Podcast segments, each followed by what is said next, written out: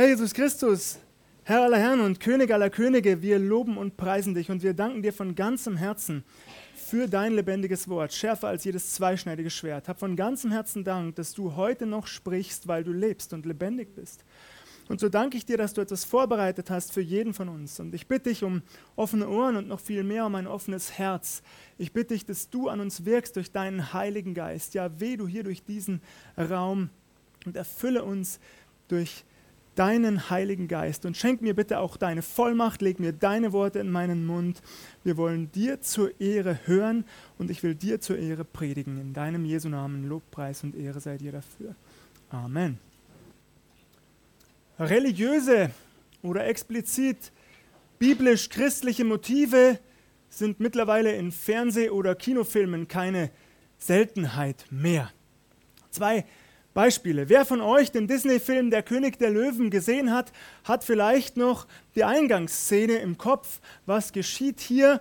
Alle Tiere strömen zu einem Felsvorsprung, auf dem die Löwenfamilie versammelt ist mit dem neugeborenen Simba. Der Pavian mit einem komischen Namen und unterschiedlichen Funktionen, ich weiß gar nicht genau, was der alles macht, nimmt den kleinen Simba in Empfang, tritt mit ihm an den Felsvorsprung heran, reckt ihn in die Höhe den Tieren entgegen. Was geschieht in diesem Moment? Der Himmel öffnet sich und ein kegelförmiger Lichtstrahl fällt genau auf den kleinen Simba. Die Tiere geraten in Ekstase Sie jubeln im übertragenen Sinn, sie kreischen und schreien und bellen und zwitschern durcheinander und machen sonst noch alle möglichen Geräusche. Sie fallen auf ihre Knie, tatsächlich. Sie gehen in die Knie und huldigen dem neugeborenen König der Löwen. Ein explizit religiöses Motiv. Noch deutlicher ist es im Falle Pinocchios, der sich einmal im Bauch eines Wales wiederfindet. Jeder von uns hier oder die allermeisten von uns wissen sofort, auf welche biblische Geschichte hier Bezug genommen wird. Doch nicht. Naja, natürlich, es ist der Prophet Jona. Und mit seiner Geschichte wollen wir uns heute Morgen beschäftigen, mit dem Buch des Propheten Jona. Ich habe mir vorgenommen, im Verlauf dieser Predigt das ganze Buch Jona vorzulesen, abschnittsweise. Keine Sorge, es ist ein relativ überschaubares Buch. Es besteht aus lediglich vier Kapiteln mit insgesamt 48 Versen. Wir bekommen es also problemlos in einer Predigt unter. Und viele Stellen sprechen ohnehin für sich. Da muss man gar nicht groß kommentieren. Hören wir einmal hin. Jona 1, zunächst die Verse 1 und 2. Hier steht geschrieben.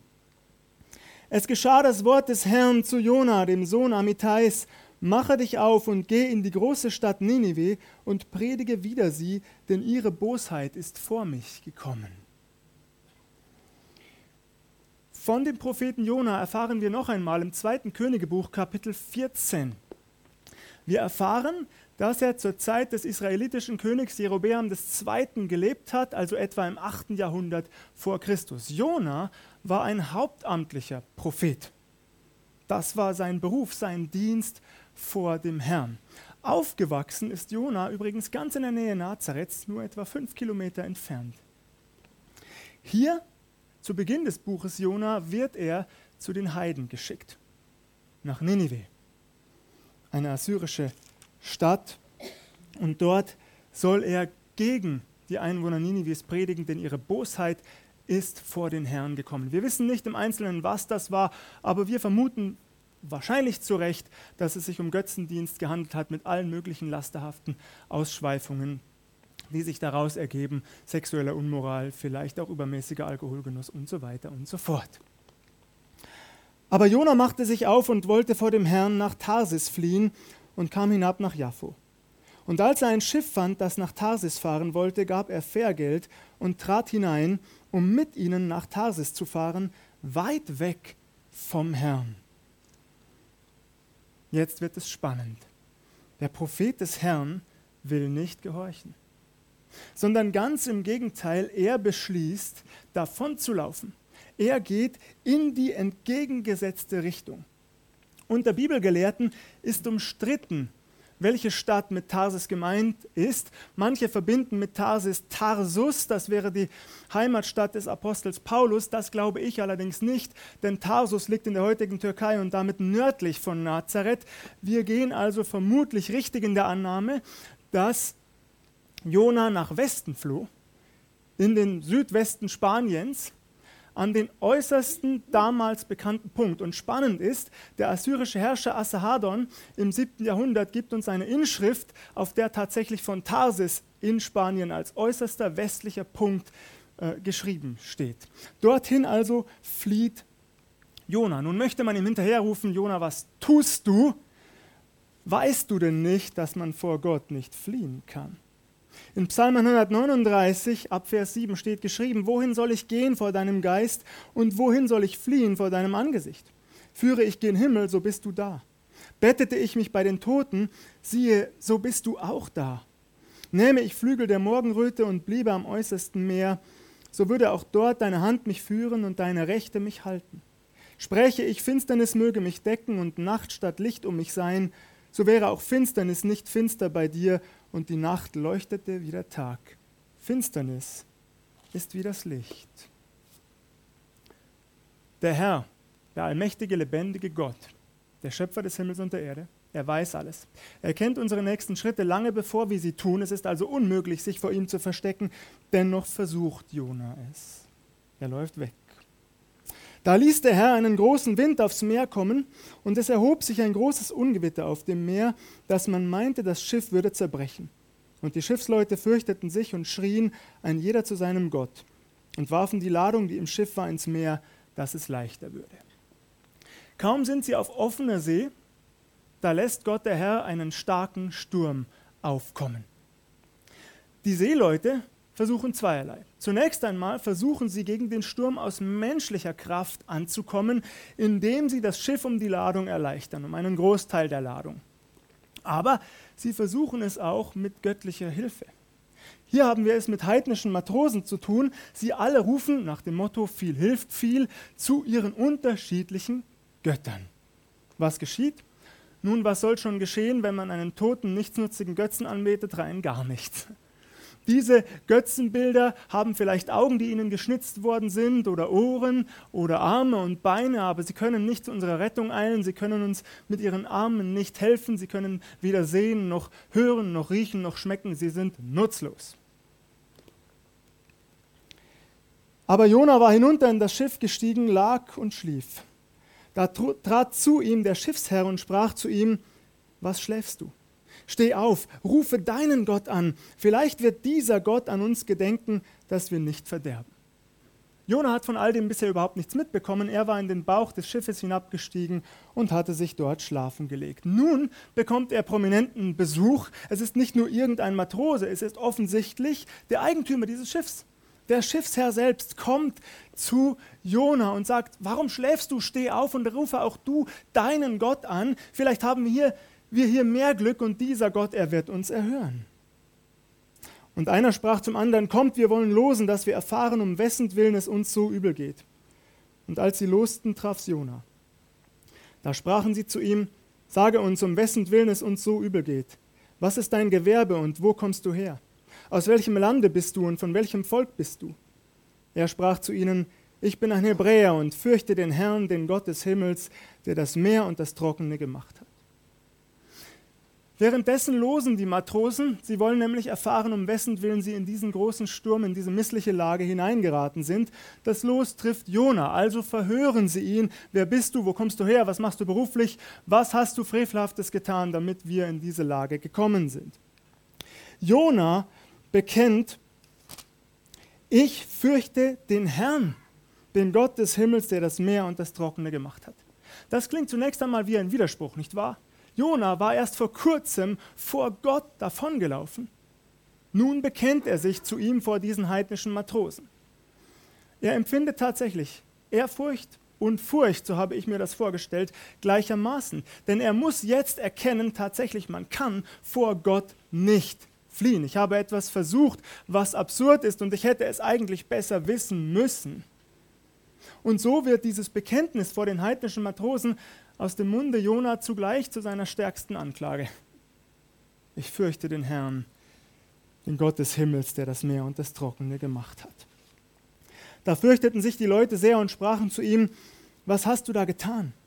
Denn sie wussten, dass er vor dem Herrn floh, denn er hatte es ihnen gesagt.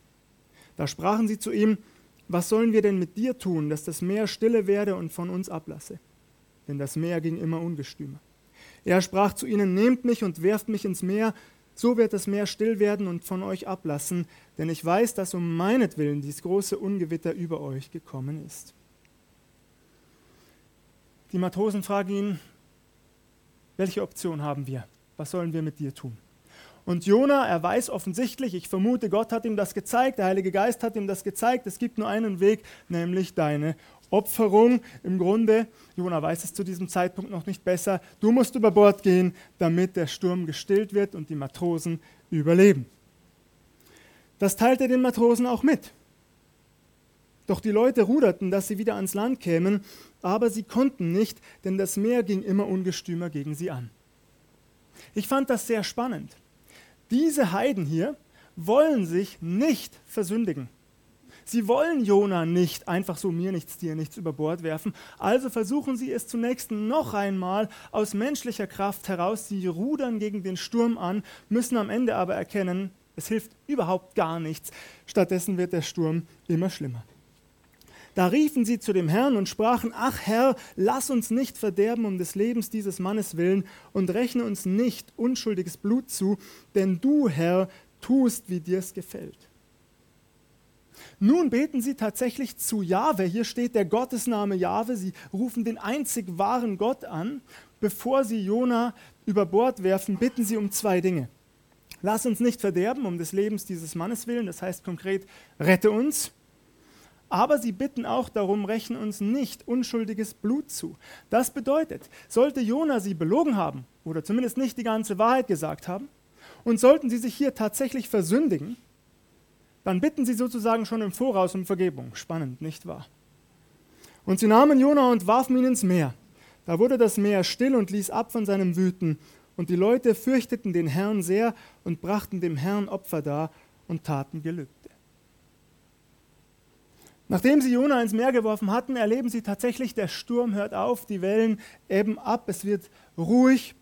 Sie überleben den Sturm und sie fürchteten den Herrn sehr, heißt es dann. Sie brachten Opfer dar und taten ihm Gelübde.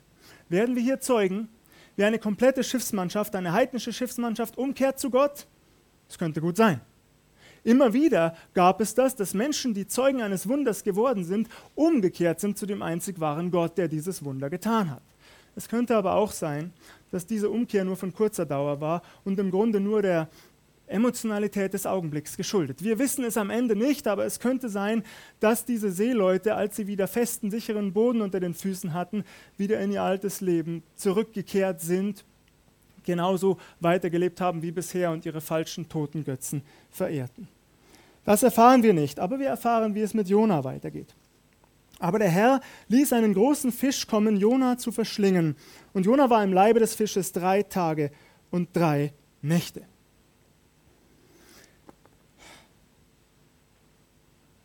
Ein großer Fisch kommt. Das ist ja das Faszinierende an der Geschichte. Kritiker der Bibel sagen, diese Geschichte, sie können nicht wahr sein. Denn ein Mensch könne nicht in einem großen Fisch überleben. Tatsächlich steht hier übrigens im Hebräischen großer Fisch. Aber wir nehmen an, dass es ein Wal ist, denn es gibt im Grunde nur ein bzw. zwei Arten, die dazu in der Lage sind, einen Menschen im Ganzen zu verschlucken. Das ist einmal der Riesenhai und einmal der Pottwal.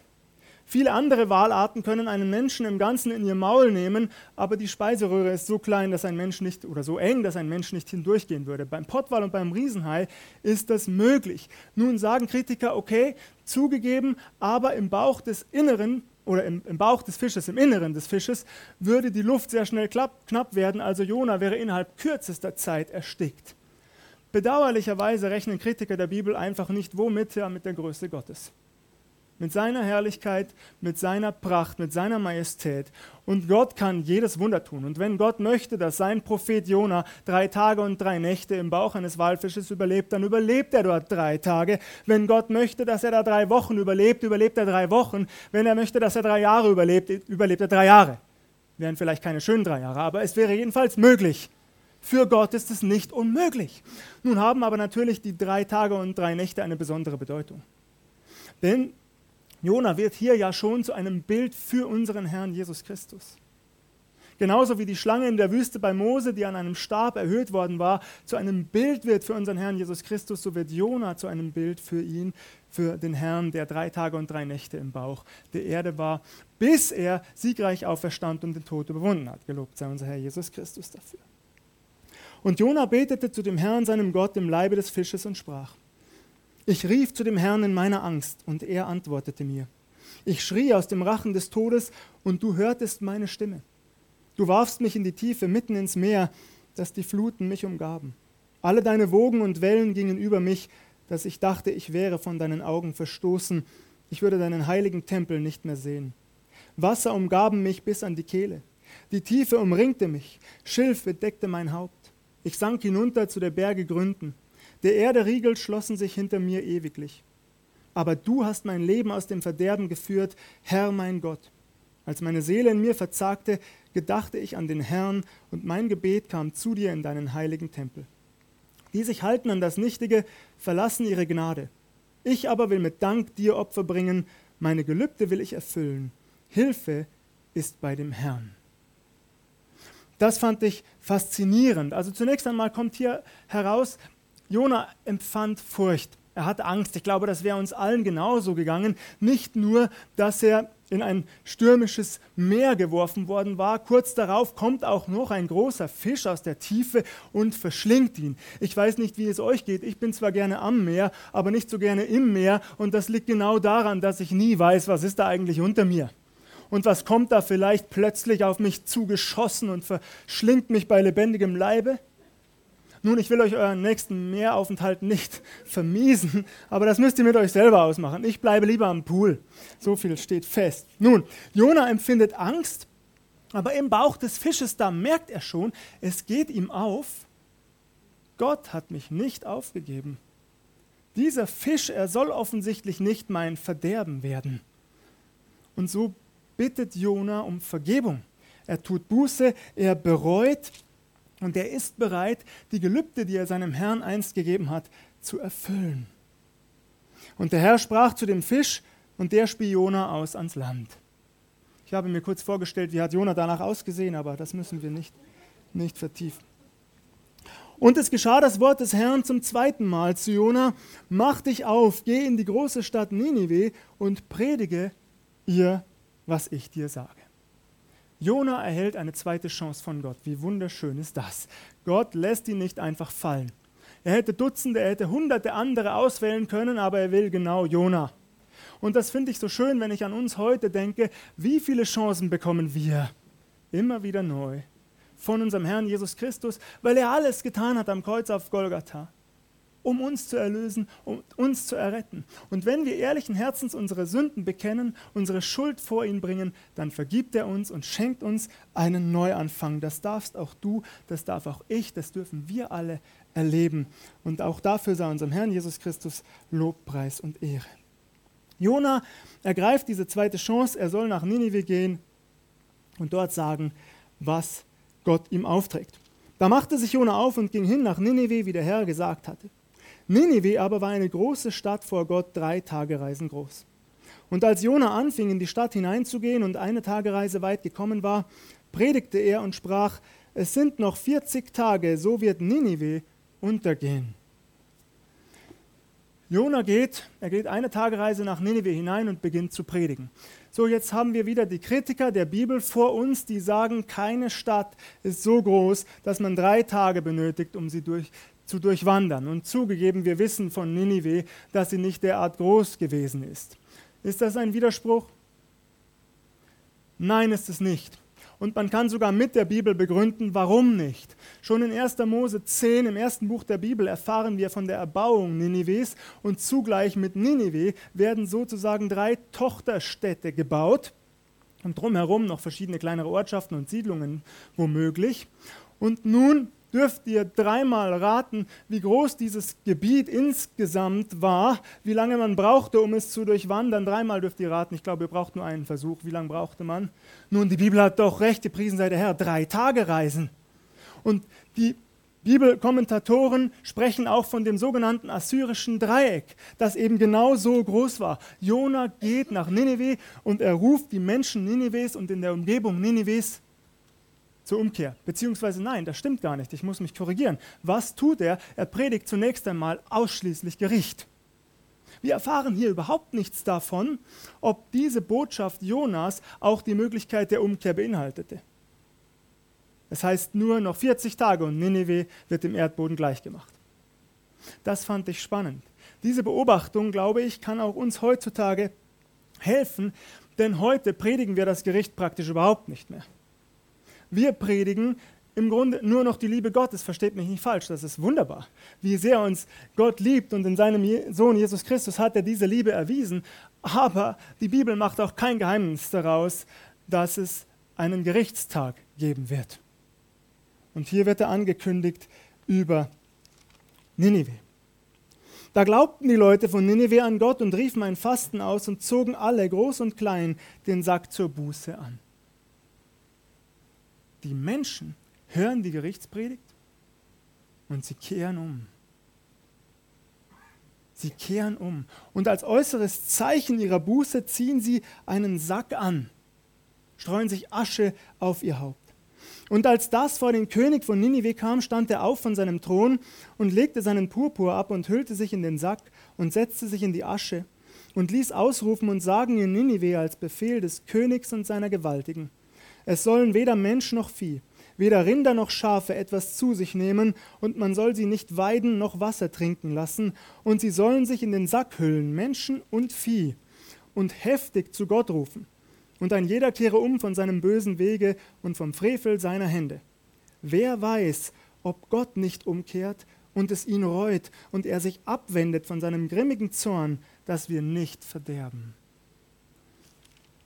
Diese Bekehrungswelle kommt bis vor den König Ninives. Was tut der? Auch er steigt von seinem Thron herunter, er legt seine königlichen prachtvollen Gewänder ab, aus Purpur und mit Gold und was auch immer, seine Insignien, das Schwert und das Zepter.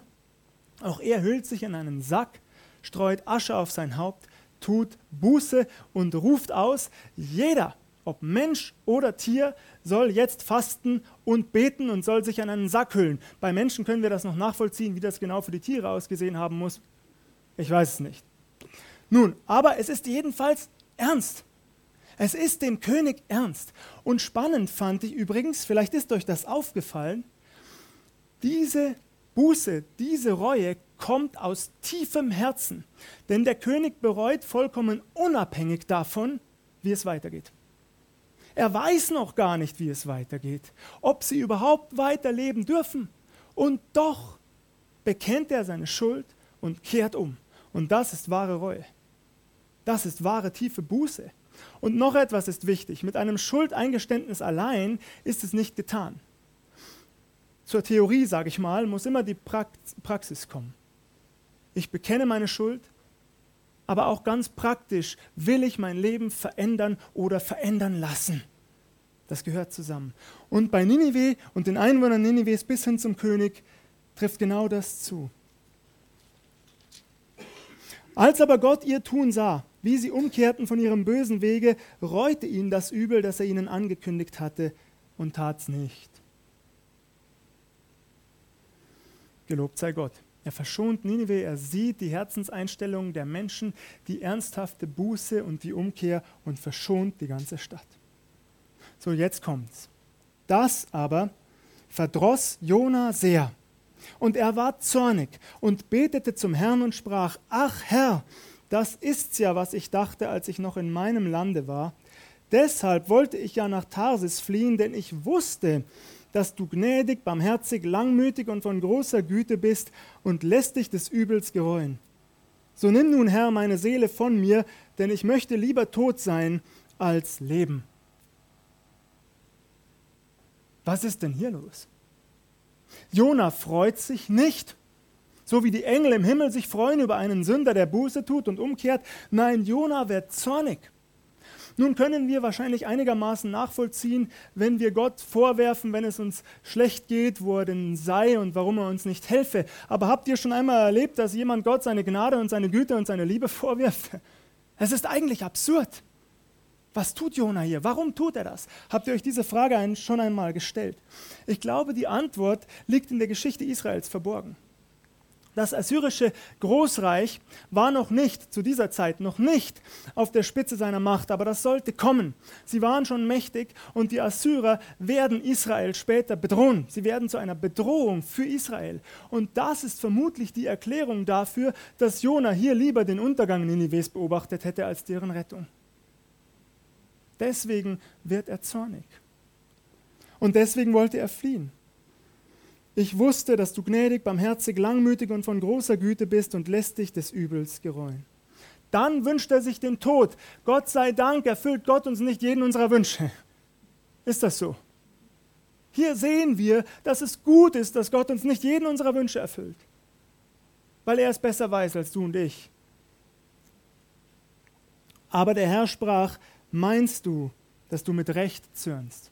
Vielleicht siehst du hier den erhobenen Zeigefinger Gottes, ich nicht. Das ist eine liebevolle Frage, mit der Gott seinen Propheten auf eine wertvolle Lektion in dessen Leben vorbereitet. Und Jona ging zur Stadt hinaus und ließ sich östlich der Stadt nieder und machte sich dort eine Hütte.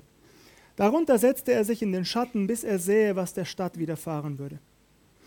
Gott der Herr aber ließ einen Rizinus wachsen, der wuchs über Jona, dass er Schatten gab seinem Haupt und ihn errettete von seinem Übel.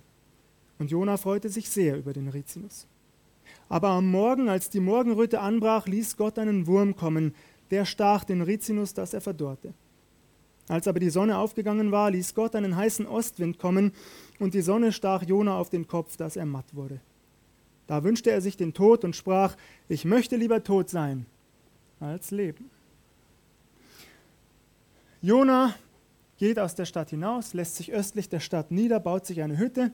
Dazu lässt Gott noch eine Rizinusstaude wachsen. Die spendet ihm zusätzlichen Schatten. Jona freut sich sehr darüber, doch am nächsten Morgen passieren zwei Dinge kurz nacheinander. Zunächst kommt der böse Wurm, der die Staude sticht, die Staude geht wieder ein. Dann kommt auch noch ein Ostwind auf, die Sonne brennt heiß herab Wer schon einmal einen Sonnenstich hatte, der weiß vermutlich, wie schlecht es einem dabei gehen kann, mit starken Kopfschmerzen, mit Übelkeit, mit Erbrechen. Das wird hier für Jona nicht geschildert, aber es geht ihm jedenfalls überhaupt nicht gut und er ärgert sich erneut so sehr, dass er wieder sterben möchte. Zweimal innerhalb kürzester Zeit. Übrigens eine Parallele zum Propheten Elia, der auch lieber tot gewesen wäre als leben wollte, als es ihm einmal nicht so gut ging. Gott erfüllt diesen Wunsch, Gott sei Dank, wieder nicht. Und jetzt kommt die wertvolle Lektion. Denn es ist wichtig, Gott möchte seinem Propheten eines zeigen, schau die Menschen mit meinen Augen an. Nicht mit deinen eigenen Augen, der du so leicht zornig bist und ärgerlich, der du dich oft für etwas Besseres hältst, der du dich höher stellst, als es dir gebührt, Sieh die Menschen mit meinen Augen. Da sprach Gott zu Jona: Meinst du, dass du mit Recht zürnst um des Rizinus willen? Und er sprach: Mit Recht zürne ich bis an den Tod. Noch immer glaubt Jona sich im Recht. Und der Herr sprach: Dich jammert der Rizinus, um den du dich nicht gemüht hast. Hast ihn auch nicht aufgezogen, der in einer Nacht ward und in einer Nacht verdarb. Und mich, und mich sollte nicht jammern Ninive, eine so große Stadt, in der mehr als 120.000 Menschen sind, die nicht wissen, was rechts oder links ist, dazu auch viele Tiere. Was für eine wertvolle Lektion, nicht wahr? Jona hatte nichts für diese Rizene Staude getan. Er hatte sie nicht bei Beibar gekauft, sie nicht eingepflanzt oder sonst wo, wo auch immer. Sollte keine Werbung sein. Sie nicht eingepflanzt, sie nicht begossen. Nichts hat er dafür getan. Gott hatte es ihm geschenkt in seiner Güte und Gnade, damit Jona lernt, wie Gott ist und wie Gott sein möchte. Und wenn Menschen umkehren, dann haben sie bei Gott immer eine neue Chance verdient. Und darüber soll Jona lernen, sich zu freuen, nicht ärgerlich zu sein, nicht zornig zu sein. Und auch zu wissen, Gottes Pläne gehen in Erfüllung. Und übrigens, nur nebenbei, Falls ihr das noch nicht wusstet, etwa 150 Jahre später tritt der Prophet Nahum auf. Auch er wird nach Nineveh gesendet werden und predigt das Gericht. nur etwa 150 Jahre später. Was passiert mit Ninive?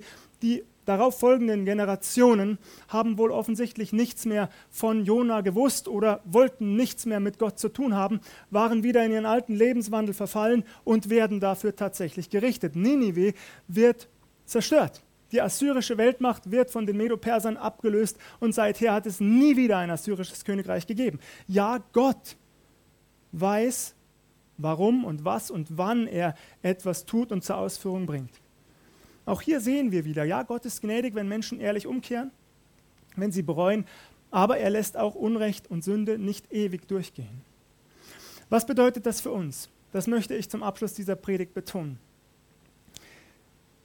Wir haben die Verantwortung heute, dass wir Menschen erzählen, wer Jesus Christus ist. Dass wir ihnen erzählen von seiner Liebe und seiner Güte und seiner Gnade, dass du umkehren darfst und dass jede Schuld in deinem Leben zugedeckt werden kann durch das teure Blut, das geflossen ist am Kreuz auf Golgatha. Jede Schuld. Wir haben aber zugleich die Verantwortung, dass wir Menschen auch die Konsequenzen eines Lebens ohne Gott vor Augen führen. Wir müssen ihnen nicht mit der Hölle drohen. Wir müssen nicht die Großmutter sein, die ihren Enkel auffordert, halte deine Hand einmal über die Flamme und der Enkel will nicht, weil er schon weiß, was für ein furchtbarer Schmerz das ist. Am Ende tut er es doch, zieht die Hand sofort wieder zurück und die Großmutter sagt, und jetzt stell dir einmal vor, dass dieser Schmerz am ganzen Körper in, die ganz, in alle Ewigkeit äh, dich trifft und erwartet. So weit müssen wir gar nicht gehen. Wir müssen Menschen nicht mit der Hölle drohen, aber wir müssen die Konsequenzen eines Lebens ohne Gott auch nicht verschweigen. Wie sich das am Ende genau äußert, das bleibt ja in der Bibel auch ein Stück weit offen, sage ich mal. Aber dass es die Verlorenheit gibt, dass Menschen auf ewig von Gott getrennt sein können, das sagt unser Herr Jesus Christus ganz eindeutig. Und damit ist es auch unsere Verantwortung, damit Menschen wählen können. Wählen zwischen dem richtigen oder dem falschen Weg. Aber in dieser Gnadenszeit, in die uns unser Herr Jesus Christus gestellt hat, lasst uns uns bitte auch freuen über jeden, der ehrlich umkehrt, der ehrlichen Herzens bereut und dadurch von Jesus Christus gerettet wird. Werden wir bitte niemals zornig oder ärgerlich, wenn wir das miterleben. Der Himmel freut sich über jeden Menschen, der Buße tut. Und so bitte ich auch uns, dass wir das tun, zumal wir überhaupt nicht in das Herz des Einzelnen hineinschauen können. Keiner von uns weiß, was in dem Herzen des anderen wirklich vorgeht. Wir sind nicht die Richter anderer Menschen. Das ist nur Gott, der Schöpfer allein. Und er wird am Ende jedenfalls so gerecht richten, dass sich niemand beschweren können wird. Und so lasst uns unseren Herrn Jesus Christus loben und preisen und ihm die Ehre geben für diese Zeit der Gnade, auf das noch viele Menschen umkehren und ihn erkennen als Herrn und Erlöser und als einzigen Weg zu Gott. Im Namen Jesu. Amen.